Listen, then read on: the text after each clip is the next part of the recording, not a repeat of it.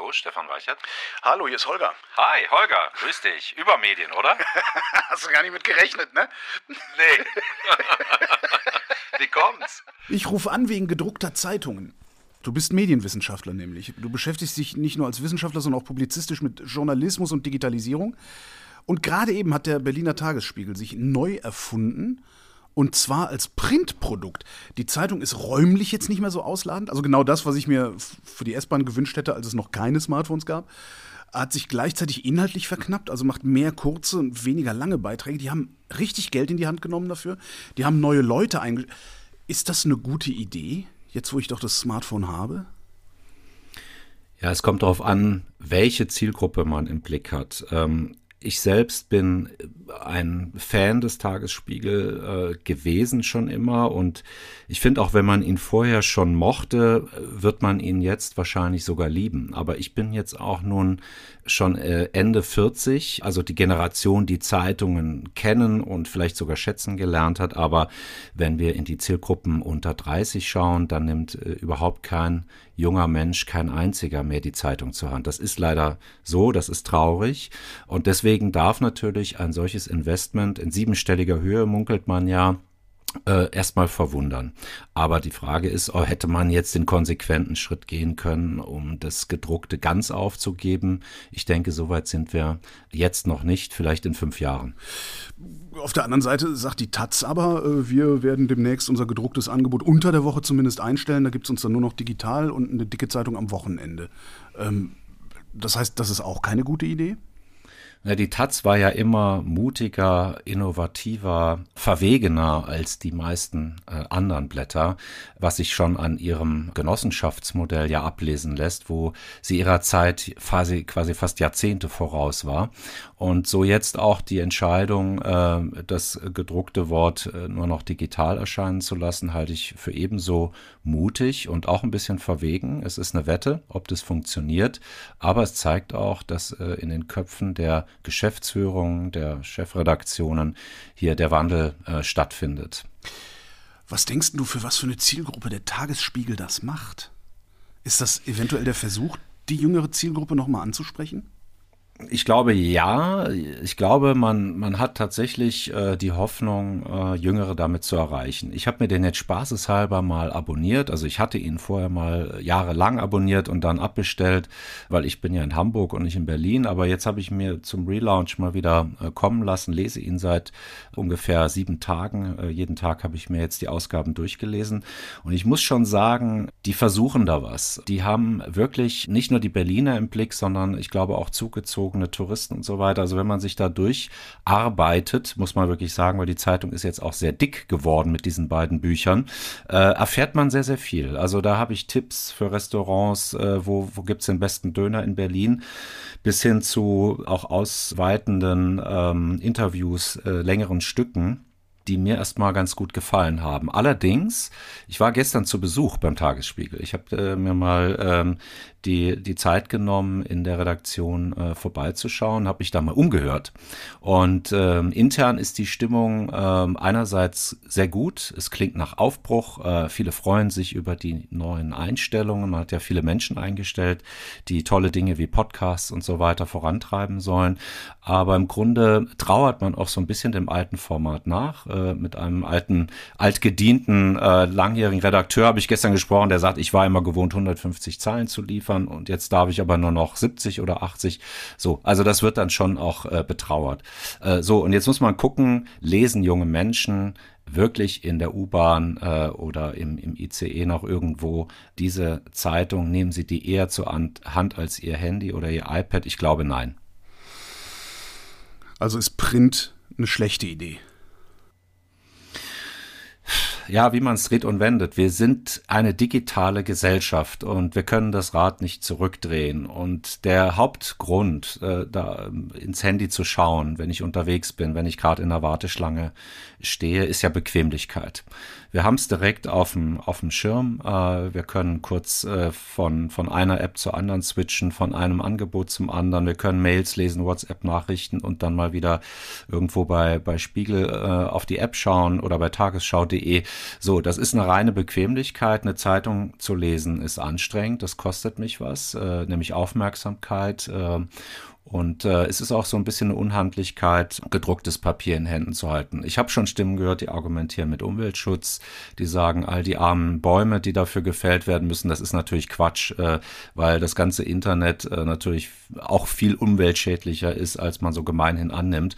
Das lasse ich nicht gelten, aber die Bequemlichkeit, diese Komfortzone, aus denen die wenigsten raus wollen, die hat viel mit der digitalen Nachrichtennutzung aber, zu tun. Aber Aufmerksamkeit ist doch auch eigentlich das Stichwort. Wenn ich jetzt auf dem, auf dem Handy, also ich lese meine Zeitungen auf dem Handy, ich habe auch Zeitungsabos, ähm, dann geht halt eben auch die Mail an und dann geht wieder irgendwo eine äh, ne Benachrichtigung oder weiß der Geier was los. Und ich bin eben nicht mit meiner vollen Aufmerksamkeit bei der Zeitung oder bei der Nachricht. Also ich, ich genieße sehr, dass eine Zeitung irgendwann so fertig ist. Ne? Also so, die ist halt abgeschlossen. Die ist einmal gefüllt worden und das ist dann ein Stand der Dinge und den lese ich wesentlich unaufgeregter und wesentlich unabgelenkter, als ich das möglicherweise auf Webseiten mache oder eben auf meinem Digitalgerät ist. Ich bin wahrscheinlich bin ich nur alt, ne? Ja, wir sind wahrscheinlich beide alt. Wir sind eine Generation. Ähm, aber ich darf dich beruhigen. Wir beschäftigen uns ja hier in Hamburg bei VOCA, Institut für digitale Resilienz, mit der Widerstandskraft in der Digitalisierung. Und wir stellen fest, es geht vielen Menschen so und auch vielen Menschen, die viel jünger sind als wir beide, die sagen, ich möchte auch mal abschalten vom Digitalen. Ich möchte mal das Smartphone zur Seite legen. Ich möchte mich mal konzentrieren, endlich wieder auf eine Sache. Und deswegen verstehen wir uns auch so ein bisschen als Teil Teil, das klingt jetzt ein bisschen pompös, äh, einer digitalen Nachhaltigkeitsbewegung. Das heißt, wir schauen auch, wo braucht man Pausen und Auszeiten. Und da bietet die Zeitung, so blöd es vielleicht klingt, in der heutigen Zeit, ähm, ein Momentum der Entspannung, der Zurückgezogenheit und mir geht's tatsächlich auch so, ich lese wahnsinnig gerne gedruckte Bücher abends im Bett. Also ich käme niemals auf die Idee, auf mein iPad zu schauen äh, und das Kindle haben wir schon längst wieder bei eBay Kleinanzeigen verkauft. Äh, das hat auch keiner genutzt. Also ich bin Fan von gedrucktem, ähm, aber wie gesagt, wir sind eine andere Generation. Ich habe aber auch beobachtet, dass es vielen Jüngeren so geht, die auch gerne mal wieder endlich gedruckte Bücher lesen beispielsweise. Ich äh, benutze mein Kindle sehr, sehr gerne und ich bin überhaupt kein Fan von gedrucktem. Kann es sein, dass der Trick die thematische Abgeschlossenheit dessen ist, was man Print nennt und was vielleicht in Zukunft was Neues sein wird? Ja, das kann schon sein. Also diese Abgeschlossenheit, die, die nennt man in der Medienwissenschaft äh, etwas schrullig die Bereitstellungsqualität, äh, also die sozusagen eine gewisse Abgeschlossenheit auch in den Themen bietet. Und diese Endlosigkeit des Netzes, die macht uns ja manchmal fast verrückt. Also 24-7 äh, ständig bis abends noch spät in die Nacht Twitter verfolgen, äh, Instagram, äh, irgendwelche E-Mails lesen und so, das ist ja nicht gesund. Und das wissen wir ja schon seit vielen Jahren. Und äh, in unseren Workshops und Trainings heulen sich bei uns auch tatsächlich immer wieder Journalistinnen aus, die sagen, ich kann einfach nicht mehr, mir ist es zu viel. Ich glaube, gerade für unsere Berufsgruppe, die ja so ein bisschen sehr weit vorne in der Digitalisierung schon immer war und sich berufsbedingt auch damit beschäftigen muss, würde gut daran tun, ähm, nicht nur die Abgeschlossenheit selber zu leben, sondern auch, dass sich die in den Produkten widerspiegelt, um nämlich die Mediennutzenden zu entlasten an der Stelle. Nochmal zu Print als, äh, als Kanal. Lässt sich damit überhaupt noch Geld verdienen? Ja, das wissen wir ja, dass äh, tatsächlich Geld, Print noch genug Geld bringt, dass es sich lohnt, diese gedruckten Blätter am Leben zu erhalten. Also wir reden hier noch nicht von künstlicher Beatmung oder dass das Digitale den Printbereich quersubventioniert. Das ist äh, jetzt zum Glück inzwischen auch nicht mehr umgekehrt. Also es gibt beide Sphären, die sozusagen finanziell voneinander unabhängig bestehen können. Beim Spiegel zum Beispiel hat man das jahrelang ja beobachtet und der Digitalbereich ist jetzt nun rentabel über Medien ist ja auch ein digitales Produkt, das sich jetzt offenkundig äh, so finanziert, dass da mehrere Menschen von leben können. Aber ich glaube, wir erleben so die letzten Jahre, wo Werbung überhaupt äh, und geschweige denn jetzt mal der Verkauf einer Zeitung noch äh, wahnsinnig große Erlöse einfährt. Denn das Anzeigengeschäft ist tot. Also das Kleinanzeigengeschäft, Entschuldigung, was Jobs angeht, Kleinstverkäufe und so weiter, ist ja schon vor Jahren äh, oder vor einem Jahrzehnt komplett abgewandert. Und äh, jetzt haben wir das Jahrzehnt, wo eben alle Werbetreibenden fast ausnahmslos in die sozialen Netzwerke abwandern und sich andere Werbeflächen suchen als die Zeitung. Aber es ist immerhin noch so viel oder es scheint genug zu zu sein, dass es sich äh, eben weiterhin noch lohnt zu drucken. Und damit lohnt es sich auch weiter dazu investieren. In, in welche Art Print lohnt es sich denn dann noch zu investieren, wenn ich von Werbung mutmaßlich nicht mehr leben kann? Naja, es gibt vielleicht sogar noch einen Denkfehler bei der ganzen Sache. Gerechnet hat ja niemand mit dem Krieg in der Ukraine und der Energiekrise. Und jetzt haben wir eine Phase, wo das Papier so teuer wird. Also das Papier, die Papierpreise haben sich ja verdoppelt oder nahezu ver, verdreifacht. Und ähm, wenn man jetzt mal mit äh, Printmenschen spricht, die zum Beispiel so ähm, Indie-Magazine machen, so, so Fachmagazine, die haben wirklich im Moment extreme Sorgen und Probleme. Und ich habe schon von den ersten Einstellungen von Printmagazinen gehört, weil sie es sich einfach nicht mehr leisten können. Das heißt, dieser Bereich lohnt sich gar nicht mehr. Ich glaube, dass auch Regionalpresse ihre Schwierigkeiten hat. Der Tagesspiegel hat ja nur deshalb äh, überhaupt eine Chance, weil so viele Menschen in Berlin sind und Berlin wächst ja weiter. Die Einwohnerzahl steigt ja weiter und so sehr viele Touristen sich auch in der Stadt äh, das Jahr über aufhalten. Das heißt, man hat hier ja den Anspruch formuliert, regional zu denken, aber überregional als Prestigezeitung zu wirken. Und ob man diesen Anspruch einlösen kann, also ob man äh, auch dieses Prestige äh, überhaupt erreicht, das ist ja jetzt eine interessante Frage. Ich weiß, dass die Redaktion auch gerne international berichten möchte, also in auch anderen Sprachen äh, Zielgruppen erreichen möchte. Und da finde ich, wird es wieder spannend. Also könnte der Tagesspiegel die deutsche Washington Post werden. Das ist zum Beispiel etwas, was was ich interessant finde. Aber dazu muss sie natürlich auch englischsprachig in Teilen werden, äh, damit sie auch von, von ausländischen Menschen gelesen werden kann. Du sagst gerade Papierpreise, also die, die Taz ist ja nicht die einzige Zeitung, die am Wochenende immer dicker wird. Die haben jetzt auch explizit eine Wochenendausgabe äh, gestartet. Also diese ganzen Wochenendausgaben, die Sonntagszeitung, die scheinen mir wirklich immer umfangreicher, immer, immer mehr Papier zu verbrauchen. Ich persönlich finde das total super. Wie findet das denn der Forscher? Der Forscher findet das auch super. Ich hatte vor zehn Jahren mal allen eigentlich so empfohlen, allen Verlagen, mit denen wir da im Gespräch waren, auf eine Wochenenderscheinungsweise umzustellen. Ich hatte mal eine Zeit lang, jetzt hat ja die Hamburger Morgenpost einen neuen Verleger seit ähm, zwei Jahren knapp. Äh, die hatte ich auch mal beraten am Anfang. Da ging es eben auch um die Frage, sollen wir nicht eigentlich umstellen auf zwei oder dreimal Erscheinungsweise in der Woche. Das heißt, man spart Papier, man spart Kosten, man geht äh, gezielt auf bestimmte Tage, sagen wir mal Montag, Mittwoch, Samstag. Und das hätte schon eine gewisse Logik vom Rhythmus her. Jetzt ist es allerdings so, wenn alle auf das Wochenende gehen, dann wird unsere Entscheidung schwieriger, zu welchem Blatt ich eigentlich greife. Ähm, und bei uns ist das immer schon die äh, Frankfurter Allgemeine Sonntagszeitung gewesen. Das ist übrigens die einzige, von der ich den Eindruck habe, dass sie dünner wird statt dicker. Und ich kaufe mir auch noch die Süddeutsche äh, ziemlich häufig. Äh, aber jetzt würde ich mir nicht auch noch die Taz kaufen. Also das wäre mir einfach zu viel. Und äh, einer der Redakteure, mit denen ich gestern beim Tagesspiegel gesprochen habe, der sagte auch, ja, mein Eindruck ist eigentlich, wir sind zu dick. Also wer soll das eigentlich alles lesen? Und da ist vielleicht die Frage, jetzt muten wir den Mediennutzerinnen, den Leserinnen und Lesern eigentlich zu viel Medienkonsum zu? Schaffen die das überhaupt? Also ich glaube, täglich würde ich sagen, ist das echt schon ein bisschen too much, was der Tagesspiegel da jetzt macht. Und mir tut's ja immer in der Seele weh, äh, so viele ungelesene Ausgaben wegzuwerfen. Das war der Grund, warum ich irgendwann mal die, die Wochenzeitung Die Zeit abbestellt habe, weil sich das bei mir einfach nur gestapelt hat. Ungelesene Ausgaben. Und da tut's mir dann weh, weil ich weiß, ich müsste die eigentlich noch lesen, aber, und das geht ganz vielen Menschen so, die ich kenne. Die lesen die dann einfach, kommen nicht dazu, die zu lesen. Und da haben wir das Problem, weil dann brauchen wir die Zeitung auch nicht produzieren, wenn wir sie nicht lesen. Das heißt, wir, wir wir kommen trotz Digitalisierung wieder dahin, wo wir vor 30 Jahren waren, eine Zeitung pro Haushalt. Genau, also du überlegst äh, dir dann nicht jetzt noch die fünfte oder sechste, weil es gibt ja auch noch den Spiegel, es gibt den, den Stern, äh, der, der ist übrigens besser geworden letzter Zeit nach meinem Eindruck, den habe ich mir jetzt ein paar Mal äh, auch gekauft. Also so, und da, da ballen sich alle in demselben Markt. Es ist egal, ob du ein Magazin bist oder eine Zeitung, am Ende geht's ja nur um die Aufmerksamkeit, äh, die du haben möchtest äh, von, von den Leserinnen und Lesern. Und äh, diese Entscheidung fällt dann eben umso schwerer, je mehr sich da um dieses Wochenende ballen. Und äh, trotzdem ist es natürlich vernünftig, auf das Wochenende zu gehen, weil das überhaupt die einzige Phase in der Woche ist, wo die Menschen äh, offenbar überhaupt Zeit haben oder sich Zeit nehmen möchten, um auch mal etwas längere Stücke, überhaupt eine Zeitung von vorn bis hinten zu lesen, weil das kostet, dich ja mindestens eine halbe Stunde, wenn nicht sogar eine Stunde. Damit stecken wir dann aber tatsächlich in diesen Filterblasen, von denen es seit Jahren heißt, wir würden ausgerechnet wegen Social Media da drin stecken.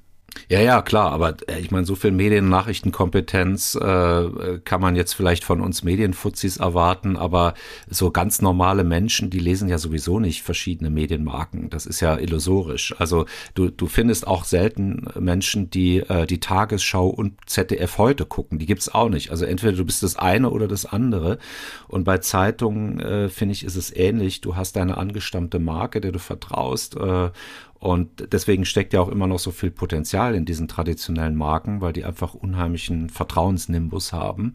Aber du wechselst ja nicht ständig hin und her oder du gehst nicht fremd äh, so und liest mal die Taz und dann nochmal äh, die Welt am Sonntag, sage ich jetzt mal, um zwei Extreme zu nennen. Das, das machen nur wir Medienmenschen, weil wir uns mal äh, auch andere äh, Blätter angucken wollen. Aber ein Otto Normalverbraucherin tut das eben nicht. Was macht Otto Normalverbraucherin denn? Ja, wir haben in diesem Sommer jetzt gerade eine sehr, sehr große Repräsentativstudie zusammen mit Forsa gemacht. Ähm, und da haben wir ja genau die Mediennutzung äh, erfragt und beforscht ähm, und mit ganz vielen Menschen auch persönlich gesprochen. Also auch ich selber habe mit ganz vielen Menschen quer durch Deutschland allen Alters, ähm, aller sozialen Schichten äh, gesprochen über ihre Mediennutzung dezidiert. Und den meisten Menschen geht es so, dass sie wahnsinnig überfrachtet sind, jetzt gerade in dieser Krisenzeit, emotional überfordert, teilweise ins Depressive abgleitend, so dass viele von denen sagen, ich schalte ganz ab, ich konsumiere gar keine Nachrichten mehr. Und teilweise sind die auch von sozialen Medien, also sozialen Netzwerken so sehr genervt. Und das waren ganz viele, mit denen ich gesprochen habe, die gesagt haben, dieser ganze Hass und dieser ganze Müll und diese ganzen Face, äh, Fake News in diesen Netzwerken, die nerven mich so sehr, dass ich meinen Account gelöscht habe. Und da reden wir von Facebook, bei manchen von Twitter und bei, bei anderen wieder von Instagram. Also das geht den Leuten wirklich auf den Zeiger. Ähm, da würde ich sagen, ist nochmal eine neue Ära dieser Echokammern-Theorie erreicht, dass die Leute sich jetzt noch nicht mal gerne selbst bestätigen in ihrer politischen Haltung, sondern dass es inzwischen schon so weit gekommen ist, dass sie sagen, da ist so viel Unfug, der da verbreitet wird, ich gehe da ganz raus. Ich unterhalte mich nur noch mit meinen besten Freunden oder meiner Familie. Filter, das ist eine andere, das ist eine physische Filterblase, ne? Ah, das ist der Stammtisch eigentlich wieder, bei dem wir dann sind. Also das heißt, der, die Hinwendung zu einer anderen Meinung, äh, mich überhaupt mal mit einer anderen Position zu beschäftigen, einen Argumentetransfer, wie das so schön heißt, herzustellen. Daran geht äh, offenbar immer mehr das Interesse verloren. Und das ist schlimm, weil das für unsere Demokratie halt schlimm ist. Wie kommen wir denn da wieder raus? Also du sagtest, es ist eine Überforderung, äh, also die, Menschen fühlen sich überfordert. Äh, du hast vorhin digitale Resilienz äh, kurz mal erwähnt. Wie sieht die Lösung aus? Ich saß jetzt gestern, weil ich in Berlin war, auch zusätzlich noch in einem erlauchten Zirkel mit Ministeriumsvertretern zusammen. Und da ging es genau um diese Frage, was sind so die Risiken und Nebenwirkungen ähm, dieser Unwuchten in der Digitalisierung oder in der digitalen Kommunikation. Und äh, eine Lösung dafür hat eigentlich momentan noch niemand. Ähm, man versucht zwar im Netz so ein bisschen mit Gegenredestrategien äh, was zu erreichen, aber das hilft natürlich trotzdem nichts, wenn die Menschen sich komplett von digitalen Medien auch abkoppeln, also wenn sie gar keine mehr nutzen, äh, zu nutzen bereit sind. Ich persönlich glaube, dass es wichtig ist, Dialog zu fördern und zwar auch im Großen gedacht, in der Fläche, also in der Region, ähm, nicht nur aus den Hauptstädten heraus mit Menschen zu sprechen. Ich glaube, das wäre eine große Hilfe, um auch so unsere Demokratieresilienz zu stärken. Und ich glaube auch, dass der Journalismus, insbesondere der Regional- und Lokaljournalismus, da eine ganz tragende Rolle äh, hat äh, und die noch gar nicht ganz dessen, deren Potenzial ausnutzt. Meinst du jetzt so im Sinne von Townhall-Meetings? Ja, ich glaube, das ist, also der Journalismus, wenn er sich so ein bisschen als ähm, Moderatorenrolle versteht, könnte viele Begegnungen, dialogische Formate unterstützend moderieren oder begleiten. Ich glaube nur, es muss endlich uns mal gelingen, dass wieder echte Menschen miteinander reden und weder Avatare noch irgendwelche Facebook-Accounts äh, sich miteinander unterhalten. Denn da erleben wir ja die Dynamik, die toxisch ist äh, für unsere Debattenkultur und unsere Demokratie. Also ich glaube schon, dass es gelingen muss, um die Menschen wieder in die Selbstwirksamkeit zu bekommen in diesen Krisenzeiten, den Dialog zu stärken in der Gesellschaft. Und Journalismus kann kann das ja. Er kann ja Dialogjournalismus betreiben. Das heißt, mehr zuhören, mehr Gestaltungsmöglichkeiten aufzeigen und eben die Menschen ja auch bei der Bewältigung der Krise äh, zu unterstützen. Stefan Weichert, vielen Dank. Ich danke sehr, Holger. Bis bald. Und das war Holger ruft an für diese Woche. Nächste Woche reden wir dann wieder über Medien und bis dahin gibt es über Medien zu lesen auf übermedien.de.